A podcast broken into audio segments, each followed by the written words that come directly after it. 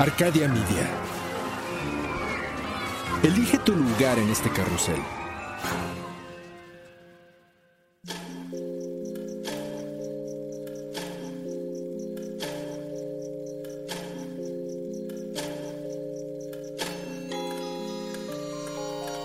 Cuando la oscuridad es interrumpida por tres campanadas, la intersección del día y la noche se transforma en un umbral listo para ser cruzado.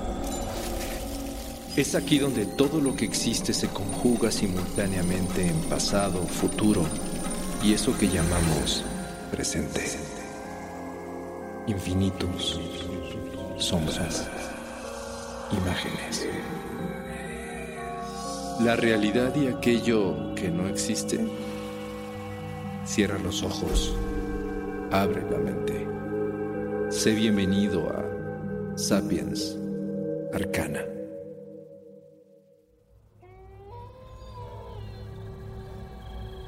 La luna menguante se ha escondido entre las nubes, pero aún queda la iluminación de un farol que pinta de blanco las lápidas del antiguo cementerio europeo. Junto a una tumba relativamente nueva, un hombre observa el montón de tierra que apareció hace algunas horas. Al parecer, la tumba ha sido abierta. ¿Saqueadores? ¿Ladrones? Se preguntaban las autoridades que acudieron al llamado de los cuidadores del panteón. Ninguno de ellos tenía el ojo bien entrenado o tal vez se bloqueaban a sí mismos porque era una locura considerar que la tierra había sido removida de una forma poco usual. El hueco sobre la tumba es muy profundo. Puede verse el ataúd vacío con la madera rota. Y todas las señales forenses indican lo mismo. El sepulcro ha sido abierto desde su interior. El hombre no necesita muchas evidencias para dilucidar la verdad. Ha vivido situaciones similares durante mucho tiempo. Sabe que pronto, sin lugar a dudas, alguien vendrá. Su expresión es decidida. Está listo para enfrentarse a cualquier cosa que se le presente. Pero de pronto una extraña sensación invade su cuerpo. Lentamente baja la mirada hacia su pecho y descubre que súbitamente en el lado izquierdo de su pecho, la punta de una afilada estaca de madera le ha atravesado el corazón. La luz de sus ojos se desvanece, su rostro refleja incredulidad, su respiración se alenta y luego se apaga. El cazador llegó y el vampiro nunca lo vio venir.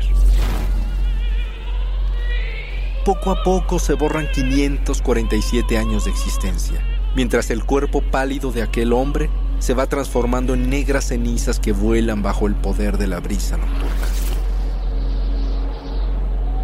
El cazador espera con paciencia, y al perderse el antiguo vestigio de aquella vida eterna, maldita y antinatural, guarda su estaca y camina hacia la salida del panteón.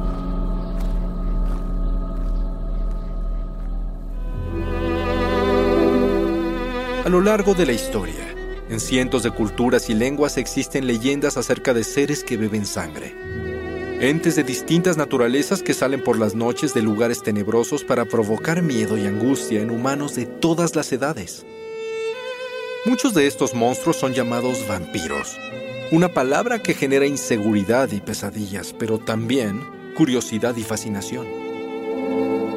Durante siglos han cobrado popularidad primero en leyendas de distintos países como monstruos despiadados y terribles. Y después, en la literatura, como seres de carácter misterioso o excéntrico, siniestros, inmortales, poderosos y capaz de seducir, matar o llevar a la oscuridad a cualquier alma inocente. ¿Qué es lo que realmente sucede con la imagen vampírica ¿Cómo funciona la presencia de este tipo de seres en el inconsciente colectivo? ¿Habrá acaso algo de verdad en los miles de relatos y leyendas que involucran devoradores de sangre? ¿Será que la bestia fantástica proviene de un ente real? la verdad se oculta ante nuestros ojos. Desaparece entre las sombras y lo único que nos queda es la certeza de que más allá de la luz hay algo que nos acecha, nos desea, y en cualquier momento tratará de llevarnos consigo hacia las sombras. Pero no nos adelantemos. Vayamos al inicio. Conozcamos al adversario de la luz.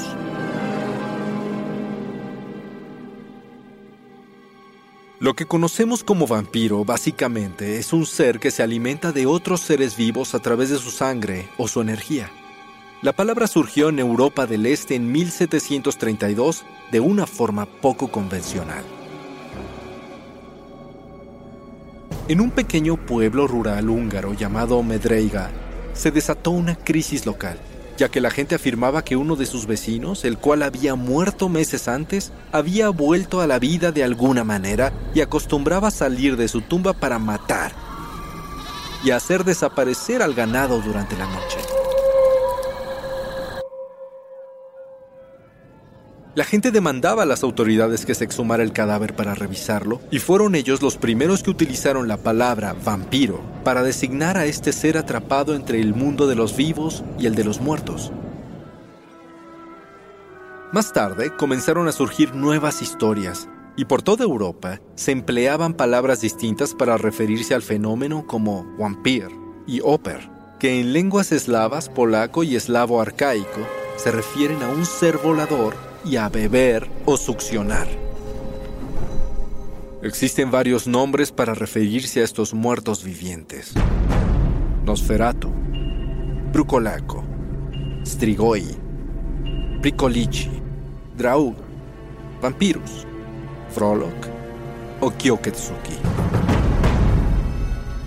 El término tiene varias versiones en todos los idiomas europeos y sus primeras menciones datan de documentos rusos desde el año 655 hasta el siglo XIII.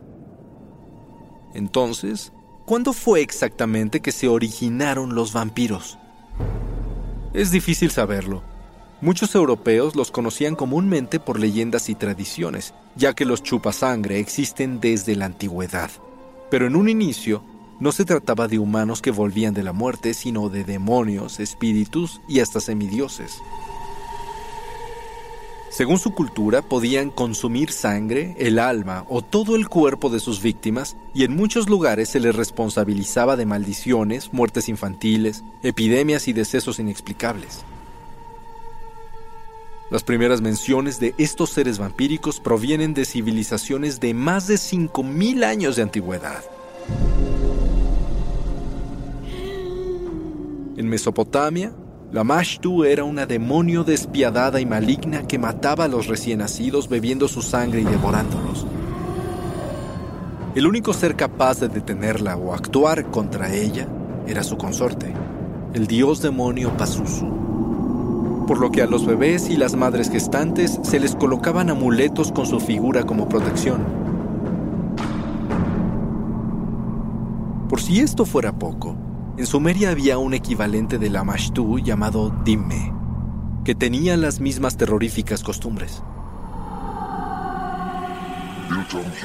También en Babilonia existía la mítica Lilitu, un ser oscuro que bebía sangre de recién nacidos, solo que no era un demonio, sino una bella e infértil prostituta que elegía a sus amantes para jamás dejarlos ir. La figura de Lilitu fue adaptada en la cultura hebrea como Lilith, la primera mujer de Adán y madre de las demonios Lilim. Según algunos textos hebreos, Lilith practicaba artes oscuras y consumía carne humana. Fue expulsada del Edén y se convirtió en la reina de los demonios. Para defenderse de ella, se colocaban amuletos en las cunas de los niños para evitar que llegara por las noches a beber su sangre. En la antigua Grecia existía Lamia, una reina de Libia que tuvo amoríos con el dios Zeus, y que al ser descubierta por Hera, fue transformada en un monstruo con medio cuerpo de serpiente. Para castigarla, Hera también mató a sus hijos y la condenó a no poder cerrar los ojos para que siempre tuviera presente la imagen de sus pequeños muertos. Esto enloqueció a Lamia, por lo que atacaba y devoraba a los niños de otras mujeres y también a los viajeros extraviados. Independientemente de su origen, resulta curioso que aún siendo parte de distintas culturas tuvieran características tan similares como el ser mujeres y perseguir a los más pequeños. Quizás era una forma de explicar la mortalidad infantil o tal vez en el pasado las mujeres eran un poco más peligrosas que hoy. Más allá de estos primeros precursores vampíricos, hay otras culturas que tienen sus propias versiones. En la mitología china, cerca del siglo III a.C., surgieron los Qiangxi, vampiros que podían poseer cadáveres frescos, los cuales resucitaban con la luna llena y no volvían a morir hasta que eran descuartizados. Los Qiangxi son, aún hoy en día, monstruos violentos que viven en la noche, atacan y violan mujeres, vuelan y se transforman en lobos. Son susceptibles al ajo, al agua y la sal y es muy difícil combatirlos.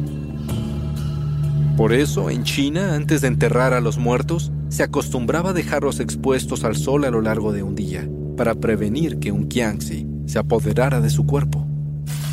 Durante siglos la figura del Qiangxi ha cambiado y evolucionado. En algunos relatos tienen el cuerpo rígido y los brazos extendidos por lo que se desplazan dando pequeños saltos para atacar. No pueden ver, pero encuentran a sus víctimas por su respiración, y su mordida transforma a las personas en nuevos Qiangxi, de forma similar a lo que pasa con los hombres lobo o los zombies.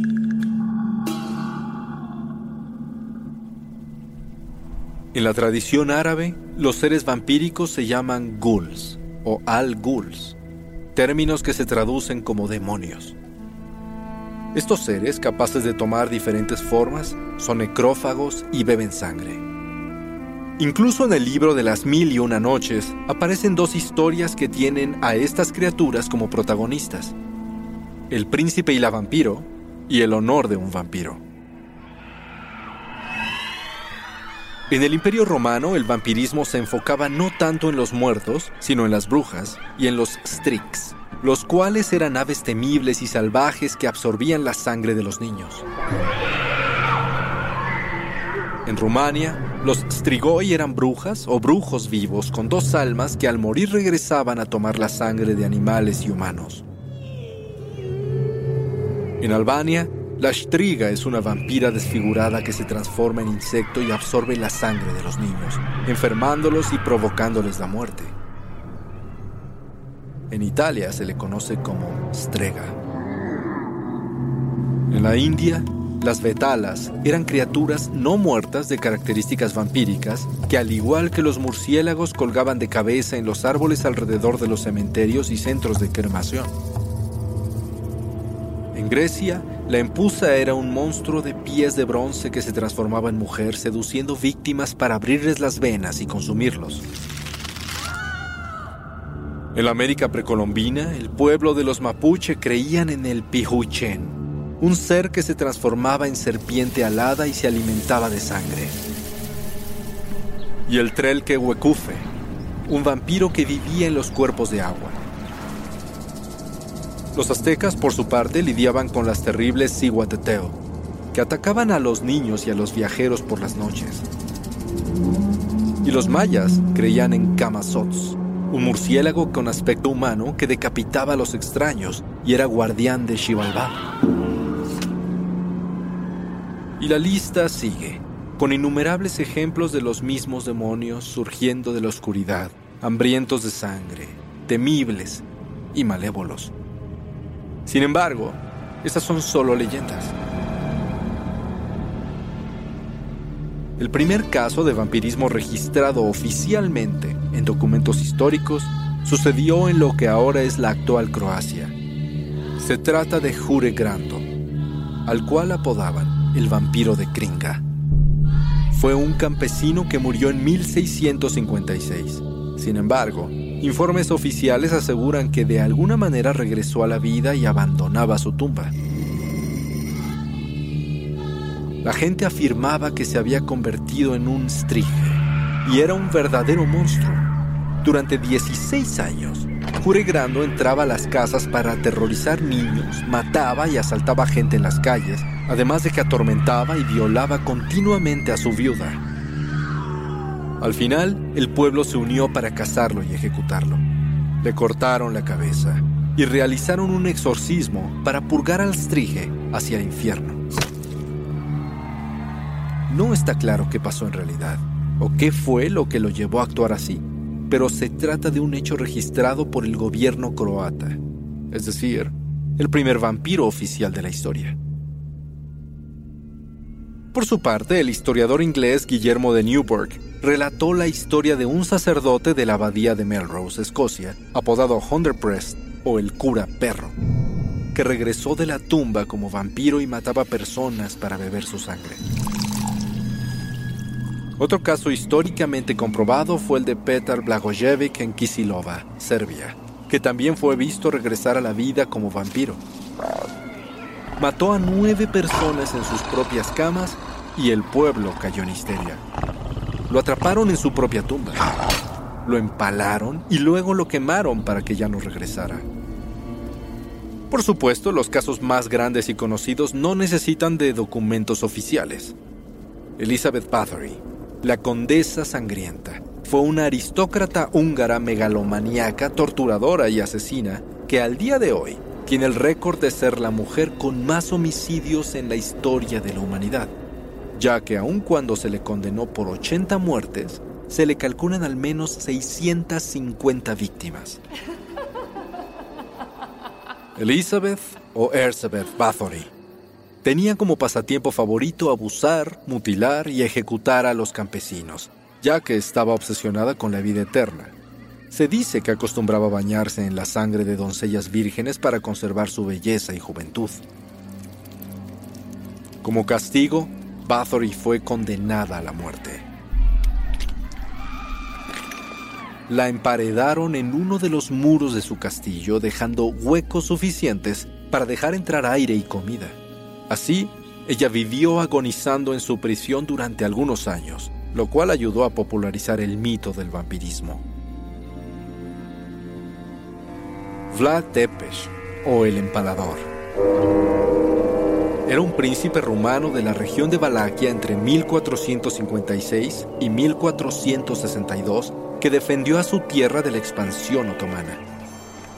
Este hombre, considerado un héroe y protector de la región, se hizo mucho más famoso por su particular manera de lidiar con sus prisioneros de guerra y sus enemigos políticos. Considerado un genio estratega, Vlad no tenía freno para asesinar y brutalizar a cualquier adversario. Se decía que cubría los alrededores de su castillo con hombres agonizantes y muertos, a los cuales empalaba y clavaba en el suelo a la altura de más de tres metros. Además, gustaba de torturar y desmembrar y quemar a sus víctimas, y se le calculan entre 24.000 y 100.000 muertos. Hay evidencias históricas de que Vlad bebiera sangre humana, pero su oscura historia inspiró la novela de vampiros más famosa de todos los tiempos. Drácula.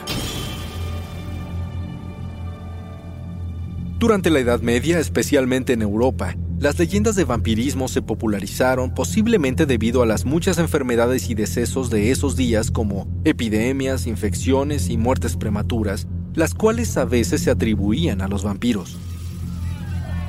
Esto provocó una verdadera histeria colectiva la cual llegó a afectar a la gente a tal grado que los gobiernos tuvieron que enviar delegaciones a abrir y revisar las tumbas para asegurarse de que los muertos estaban ahí y no eran seres sobrenaturales. También en la región de los Balcanes se hablaba de unos seres llamados Dampir, los cuales supuestamente eran híbridos de vampiros y humanos. Se decía que estos míticos seres poseían algunos poderes sobrenaturales y, curiosamente, resultaban ser los cazavampiros más efectivos de la historia. Más tarde, en el siglo XVIII, hubo en Prusia una epidemia extraña que probablemente era de anthrax, pero en medio del pánico, la gente creía que era vampirismo, ya que sus síntomas eran úlceras, debilidad repentina, fiebres y vómitos de sangre. Sin embargo, para ayudar a la popularización del tema, quienes más colaboraban para propagar el temor vampírico eran los mortales, especialmente a través de sus acciones criminales. Por ejemplo, en Escocia se habla de Swainy Bean, líder de un clan de 48 personas alojadas en una cueva de East Lothian durante 25 años, que asaltaban y capturaban viajeros para después matarlos y cometer actos de canibalismo y vampirismo con sus cuerpos.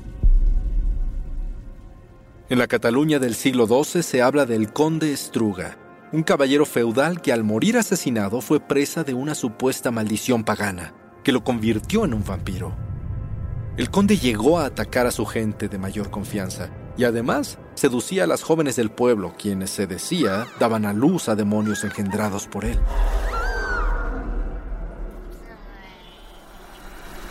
Y el asesino francés Gilles de Ré al buscar supuestamente la eterna juventud, cometió crímenes impresionantes por los que fue condenado a muerte. En menos de ocho años, secuestró, torturó, asesinó y bebió la sangre de cientos de niños, incluso cuando algunos aún estaban vivos. Sin embargo, la historia y todos sus sangrientos testimonios nunca fueron tan poderosos para inmortalizar el vampirismo como la literatura. De hecho, se puede afirmar sin temor a equivocarse que los escritores son los responsables de la vida eterna que ha adquirido el mito de los vampiros. A partir del siglo XVII, estos seres misteriosos se convirtieron en protagonistas de ensayos, novelas y poemas. Las primeras apariciones de vampiros literarios después de las leyendas y la mitología se dieron en las llamadas baladas góticas y en 1748 el poema El vampiro de Heinrich August Tossenfelder podría ser la primera obra literaria moderna que referencia a la figura del vampiro. En 1819 se publicó la novela El vampiro de John William Polidori. Con esta obra se creó el género del vampiro romántico, aristocrático y seductor que formó el arquetipo moderno e influyó en cientos de publicaciones posteriores como Carmila de Sheridan Le Fanu, El vampiro y la dama pálida, ambos de Alejandro Dumas, Berenice de Edgar Allan Poe y La familia del Burdalak de Alexei Tolstoy. Y por supuesto, en la obra maestra más importante y completa de la literatura vampírica, Drácula de Bram Stoker de 1897. Una novela que marcó el género para siempre y estableció las ideas, reglas y folclore de la mayoría de las novelas y relatos de vampiros que se escribieron posteriormente. ¿Cuál es el verdadero poder del concepto de los vampiros? ¿Hasta dónde llega el mito y hasta dónde la obsesión de los humanos? ¿Y hasta dónde la obsesión de los mortales? Los vampiros acompañados bajo la oscuridad solo por la luz de la luna. Misteriosos y desalmados, son frutos de su propia historia, pero esa historia ha sido construida por el hombre. Es irónico que mientras los humanos buscan la inmortalidad en el vampirismo, son los vampiros quienes, gracias a los humanos, viven para siempre.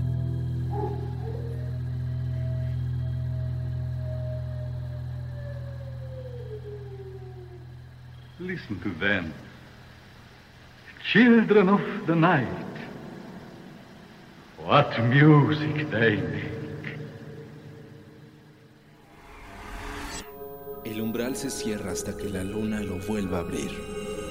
Mientras tanto, abre los ojos y asómate en las grietas del espacio y el tiempo. Y si te atreves, descubrirás qué hay más allá de lo que consideras real. Sapiens Arcana, soñado por Luis Eduardo Castillo, esculpido por Emiliano Quintanar, trazado por Querenza Chaires, creado en Webback Audio, México.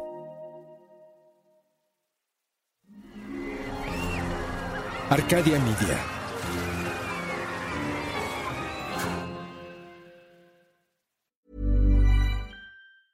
Do you want the criminally good stuff? AMC Plus has true crime with a twist. Think your community is safe? Join Hillary Burton Morgan as she details shocking crimes from small town America in True Crime Story that couldn't happen here and uncover cases where the outcomes are more than meets the eye with the all new True Crime Story Indefensible. Plus, don't miss the exclusive AMC Plus original drama, Kin, a show critics have called the Irish Sopranos, and experience the beginning of the end of The Walking Dead. Available ad free and on demand. Sign up today at amcplus.com. AMC Plus, only the good stuff.